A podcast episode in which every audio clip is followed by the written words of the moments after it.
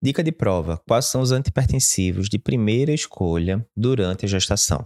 A gente sabe que a gestante pode ter tanto hipertensão crônica prévia à gestação e que você tem que tratar durante a gestação, dependendo dos níveis pressóricos, quanto pode ter uma hipertensão gestacional, que é aquela que acontece por causa da gestação, geralmente depois de 20 semanas.